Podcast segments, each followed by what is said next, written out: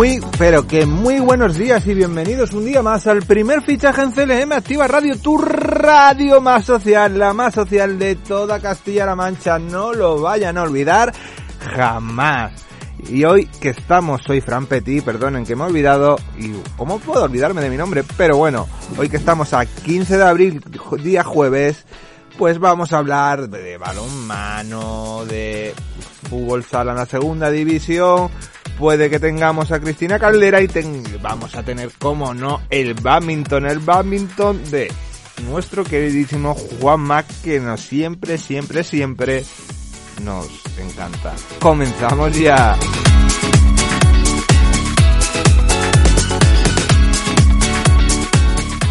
Y toca hablar de balonmano, toca hablar de la Liga Sobal con Jesús Valencia, nuestro director del primer fichaje en CLM Activa Radio. Muy buenos días y adelante, cuéntame todo lo acontecido y todo lo que falta por acontecer.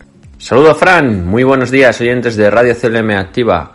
Jueves toca hablar de balonmano, toca hablar de la Liga Sobal. Ayer tuvimos un partido correspondiente a la jornada número 24 aplazado que se disputó en el David de Santa María de Guadalajara entre el Coavit Balonmano Guadalajara y el Atlético Recoletas Valladolid. Victoria para los pucelanos por 28 goles a 31. Un partido donde el conjunto de Mariano Ortega fue prácticamente remando y finalmente no pudo conseguir sumar en, en casa en un partido sin público debido a las medidas decretadas en Castilla-La Mancha aquí en Guadalajara. Por lo tanto, un partido sin público, un partido descafeinado una derrota que deja al conjunto alcarreño a tan solo un punto de los puestos de descenso y ya con todos los partidos disputados. El, equipo alcarreño no completó un gran partido. Sí es cierto que el Atlético Recoletas Valladolid vino como una pisonadora a Guadalajara y con un 17-19 al descanso, una ventaja de dos, iba, iba, se llegaba a la conclusión de los primeros 30 minutos y en la segunda parte, aunque lo intentó el conjunto de Mariano Ortega, pues, de Mariano Ortega, pues no pudo ni siquiera conseguir un punto. Por lo tanto, mal partido del conjunto de Guadalajara que tendrá que seguir remando con ese claro objetivo que es mantener un año más la categoría en la Liga Sacir Asobal. Pasamos a hablar ahora de la próxima jornada. El, próximo sábado eh, tendremos una nueva jornada, partidos correspondientes a la jornada número 28. Precisamente el Coavit Guadalajara recibirá de nuevo en el David, en el David Santa María a un equipo castellano leones, en este caso el Villa de Aranda, partido donde el conjunto de Mariano Ortega debe sumar sí o sí, recibe al colista de la clasificación a un conjunto castellano leones que, que ocupa como decía, la última posición con tan solo 8 puntos el Coavit tiene 17, un punto por encima del frigorífico Cangas del Morrazo, que es el que marca esos puestos de descenso. Por su parte, el Incarlos Balonmano Cuenca viaja hasta tierras riojanas para medirse al balonmano La Rioja, un partido que se disputará el sábado a partir de las 7 de la tarde. El conjunto de Lidio está completando una magnífica segunda vuelta de competición, es sexto, a tan solo dos puntos del cuarto del Huesca, que es el que marca esos puestos de de competiciones europeas para la próxima temporada y su rival, el, la Balomano La Rioja, es tercero con tan solo dos puntos más que el conjunto conquense, por lo tanto un partido muy importante también para el equipo de Lidio Jiménez que, recupera bajas y que tendrá eh, prácticamente toda su plantilla disponible para este choque. En división de honor plata masculina tendremos de nuevo, de nuevo competición. El, el Vestas Balomano Alarcos viaja hasta tierras gallegas para medirse al Atlético Novas. Recordamos que el conjunto alarquista está en ese grupo de, fase de ganadores, en ese grupo de ascenso a la, a la Liga Sacira Sobal. Viene de dos, de dos victorias consecutivas, la que consiguió ante Orne Sporting de Alicante y el pasado fin de semana ante Ibiza en casa en el Quijote Arena por 28 goles a 23 Parece que el conjunto de Javi Laguna ha recuperado buenas sensaciones. Sí es cierto que está a, a siete puntos de, ese tercer puesto que tiene actualmente el Balonmano Antequera, que es el que da derecho a subir a la Liga Sobal. No es imposible, pero sí es muy, muy, muy difícil. Lo tiene bastante complicado el conjunto ciudadano que bueno, que seguirá luchando por un año más por conseguir el ascenso a la máxima categoría de nuestro balonmano nacional. Pasamos a hablar ahora de Primera Nacional masculina, donde están encuadrados en el grupo F el balonmano Caserio Ciudad Real y el balonmano Bolaños.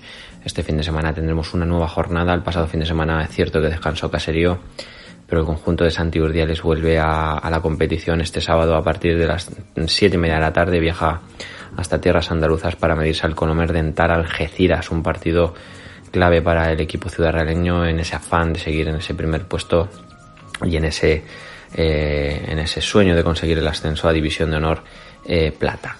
Eh, por su parte, el balonmano Bolaños viaja a tierras madrileñas para medirse al de Coquer Corazonistas. A partir de las seis y media, el conjunto mm, de Carlos Alberto Juste tiene una nueva prueba para seguir ahí luchando también por ese ascenso. Cabe recordar que el equipo bolañico es tercero en la clasificación con 32 puntos a tan solo dos puntos del líder precisamente como decía el balonmano caserío de Ciudad Real, por lo tanto dos compromisos muy, muy importantes para nuestros representantes castellano-manchegos. En División de Honor Plata Femenina, en el grupo D, que es donde están encuadrados nuestros conjuntos castellano-manchegos, nueva cita para el Solis Balomano Pozuelo de Calatrava y para el Vino de Berenguela Balomano Bolaños. El conjunto de Eusebio Angulo viaja a tierras andaluzas para medirse a Iker Saurcia Almería.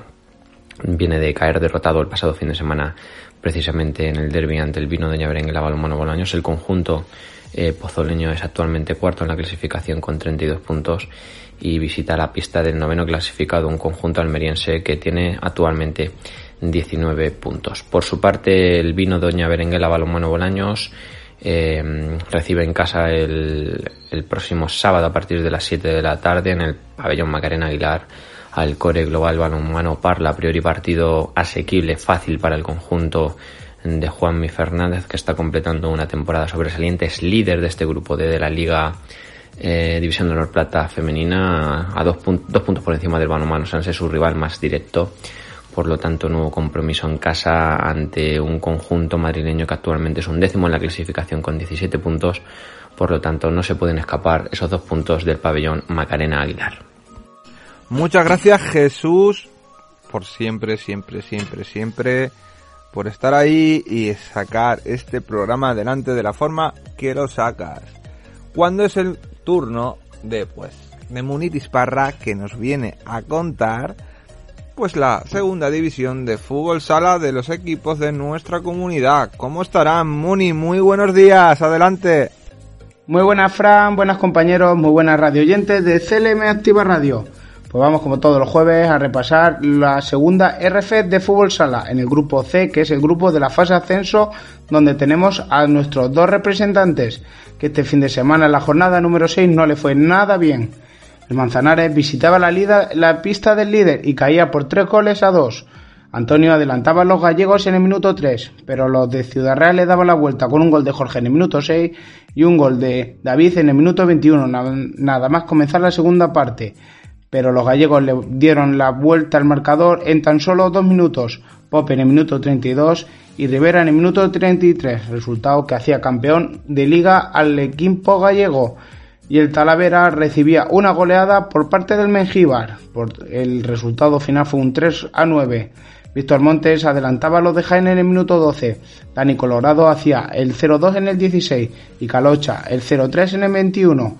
Buidre recortaba distancia en el minuto 23 pero llegaba el vendaval de goles. Miguelao en, hacia el 1-4 en el 27. Dani Colorado el 1-5 en el 28.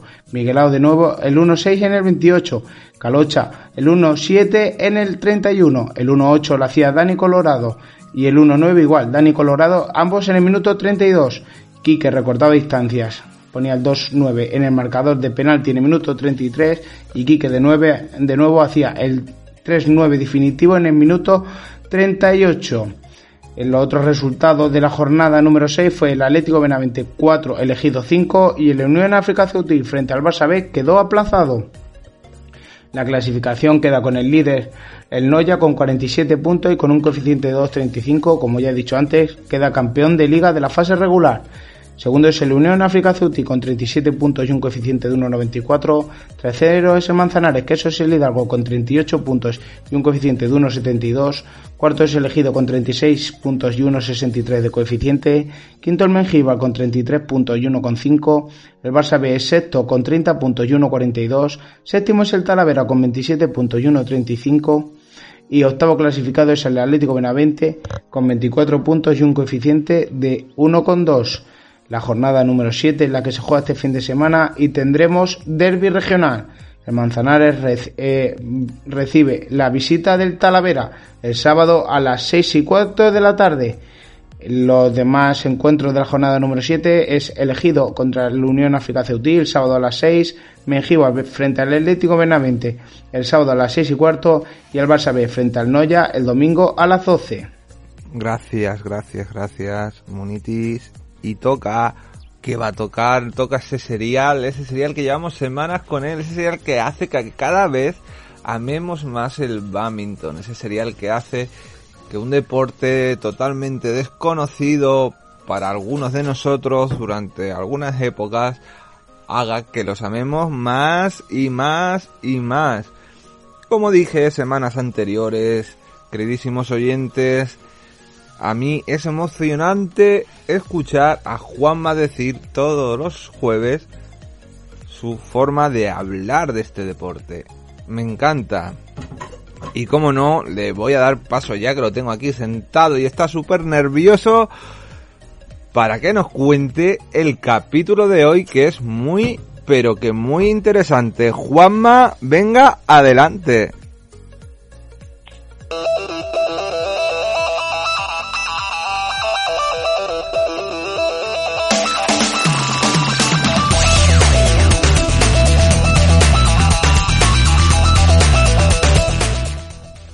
Hola a todos y bienvenidos una semana más a Badminton for Life, tu sección dedicada al badminton en el primer fichaje de CLM Activa Radio.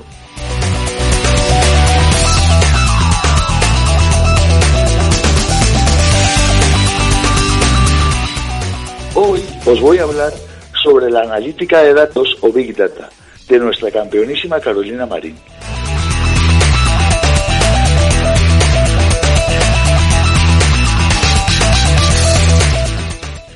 Carolina Marín lleva 15 años en su estrategia deportiva usando la analítica avanzada, las estadísticas y la inteligencia artificial.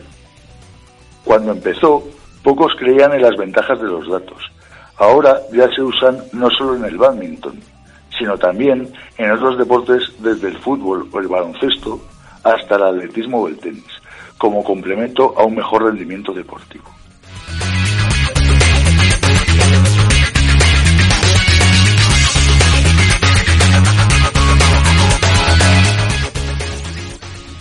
Silencio de una oscura sala, Carolina permanece inmóvil. Cuando los fotógrafos le hacen una señal, la, tricampeona del mundo da un salto, eleva su raqueta y golpea con furia. Una metralleta de flashes captura cada instante. Su cuerpo enlaza un movimiento detrás de otro como si de un robot se tratase. Repite la operación hasta 16 veces.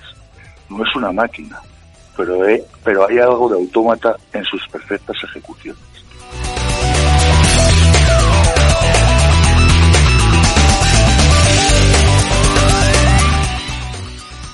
Se apoya en las estadísticas matemáticas, la analítica avanzada y la inteligencia artificial para mejorar su técnica y moldear sus entrenamientos. Pero no solo para eso, sino para poder ver los puntos débiles de los rivales y adaptar un plan de juego a cada contrincante con el que se enfrente.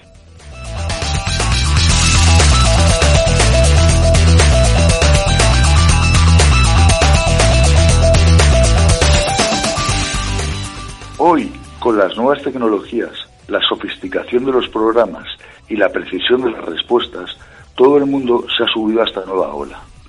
El Big Data y cuanto lo rodea se ha convertido en una herramienta indispensable para el deporte de élite.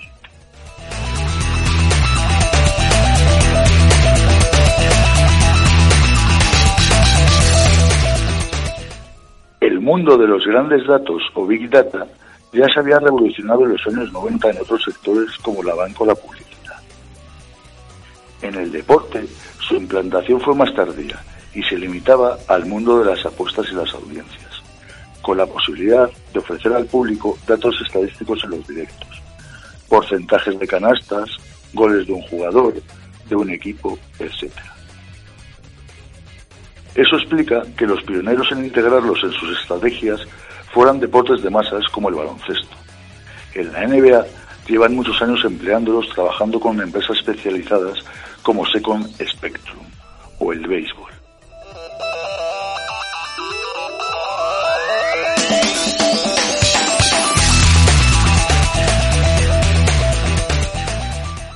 Curiosamente, el actual entrenador de Carolina, Fernando Rivas, se convirtió en uno de los pioneros de España en usarlos, allá por el lejano año 2004. En todos estos años, Rivas y su equipo han analizado 240.000 partidos. De cada uno de ellos se extrae una media de 52.000 datos, lo que supone unos 125.000 millones con los que trabajar.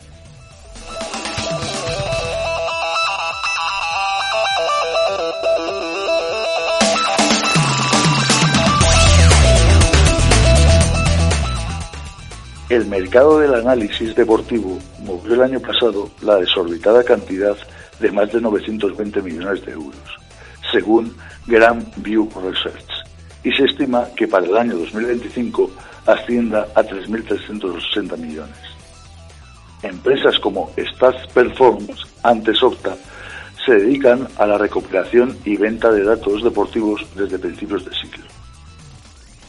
En el pequeño pueblo pesquero de Aveiro, en Portugal, tienen un edificio enorme en el que más de 400 analistas de vídeo trabajan 24 horas al día para poder anotar los datos de todos los partidos que se juegan en los distintos deportes y lugares del mundo. Se necesitan tres personas para cada encuentro. Uno anota todo lo que hace el equipo local, otro lo que hace el visitante y el tercero se encarga del control de calidad.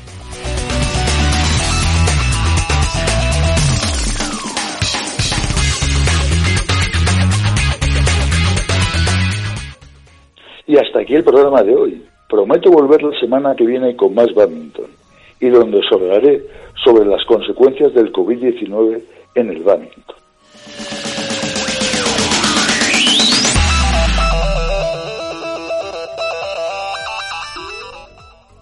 Hasta la semana que viene y recuerda, el badminton puede formar parte de tu vida.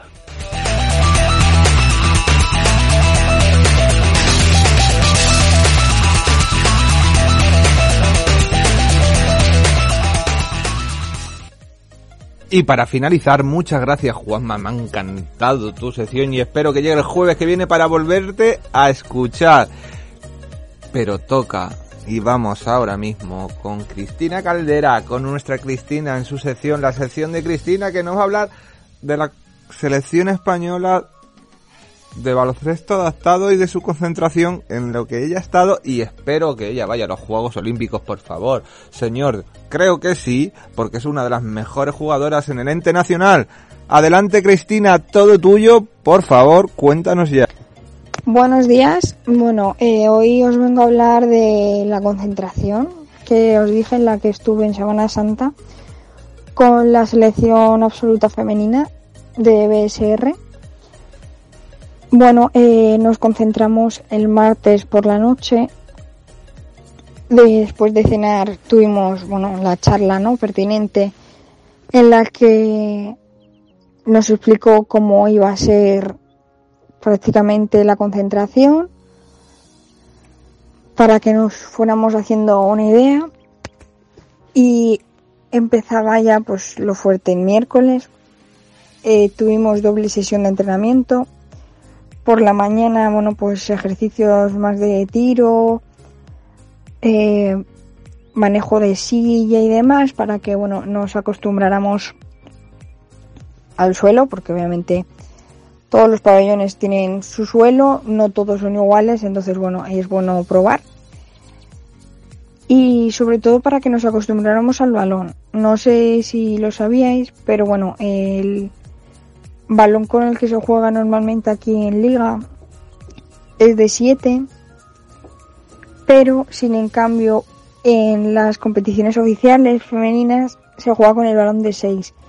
Es decir, es un balón más pequeño, con lo cual pesa menos y al final te tienes que hacer, ¿no? Porque nosotras estamos acostumbradas al de 7 y es un buen cambio, la verdad. Y por la tarde, pues bueno, hubo algo de juego para que, bueno, eh, ver también, ¿no? El, el nivel en el que estábamos, el nivel de competición y demás que teníamos. El jueves eh, fue sesión más de, bueno, eh, físico. Por la mañana fue con todo milimetrado y, esas cositas. Eh, a ver cuánta fuerza teníamos, por supuesto medido con el aparato pertinente, grabado por supuesto todo y también bueno ver más que nada cuánto tardábamos bueno pues en X circuitos, el tiempo y demás, todo ultra medido. Por la tarde fue también mucho físico, pero fue diferente. Porque al final por la mañana era como súper explosivo, pero a lo mejor eran pues eso, eh, dos minutos y descansabas otro montón y así, ¿no? Pero por la tarde eh, fue circuito todo el rato, eh, no se paraba durante, creo que eran, no sé, 40 segundos cada parte del circuito y entre una parte y otra eh, de ejercicio era juego entre nosotras, es decir, no se paraba, era continuo. Luego nos daban un minuto y te ibas a la otra parte a hacer los otros ejercicios. Parabas otro minuto para agua después de acabar toda esa parte y así eh, hasta que lo hicimos creo que fueron cuatro o cinco veces no recuerdo bien el viernes eh, tuvimos charla con con la nutricionista no perdón la charla la tuvimos el miércoles por la mañana con la nutricionista pues bueno para guiarnos y demás y por supuesto luego entrenamiento el viernes tuvimos charla con la psicóloga deportiva porque bueno, al final creo que nos viene también bien, ¿no? Soltar todo lo que podamos llevar dentro. Al final somos un equipo, pero no, no nos vemos prácticamente, entonces bueno, creo que siempre nos viene bien, eh, también le viene bien a ella, pues bueno, saber en qué nivel de estado de ánimo estamos, cómo afrontamos todo lo que nos pueda llegar a venir ahora, pues eso, al final de la temporada, eh, Tokio, eh, las que, mm, bueno, eh, van a ir al final, no van a ir, etcétera. A ver, pues eso todo, ¿no? Eh, como no lo tomamos y si estamos tranquilas, relajadas, eh, de mala leche, etcétera. Por la tarde fue prácticamente todo el entrenamiento partido entre nosotras eh, de 5 para 5, 4 contra 4, en fin. Fue probando también bastantes quintetos, a ver qué, bueno, pues las opciones, ¿no? Que, que tiene. Y el sábado también hicimos doble sesión de entrenamiento. Eh, por la mañana partidos y por la tarde también partidos. Sí que es verdad que no estábamos todo el rato jugando todas porque obviamente era imposible. Pero claro, mientras unas jugaban, pues otras estábamos haciendo un 2x2, por ejemplo, con manejo de bola, etcétera. Y luego, por supuesto, te metías otra vez en el partido y así, tanto por la mañana como por la tarde. Y el sábado, por supuesto, después de cada día teníamos la charla pertinente, pues a ver eso, eh, cómo nos había ido, eh, lo que él pensaba, si podíamos dar más de nosotras, si no, en fin un poco todo, ¿no? Hablábamos de, del día. Y el domingo después de desayunar, pues cada una prácticamente se fue a su casa y esa fue la concentración. Dura, muy dura, la verdad, pero creo que estuvo bastante interesante. Yo, por ejemplo, personalmente sí que necesitaba probarme así físicamente y la verdad acabé reventada. Muchas gracias Cristina. Y ya sabes todo lo que opino, creo, y ustedes también, queridísimos oyentes, me ha encantado y espero, como decía en el preámbulo, que este verano se consiga lo que bien merece. Espero, queridísimos oyentes, llegamos al final del programa de hoy. Le dejamos con unos minutos musicales en CLM Activa Radio. Que tengan una excelente tarde y hasta mañana que nos tocará hablar, pues, ¿de qué? De las previas de la jornada y de la quiniela con Luis mi vicario. Mañana tenemos programón. Adelante.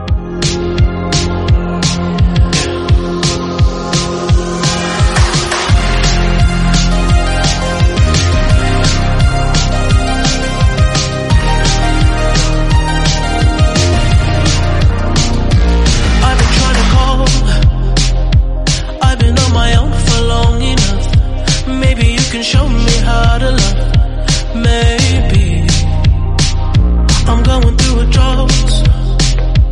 You don't even have to do too much.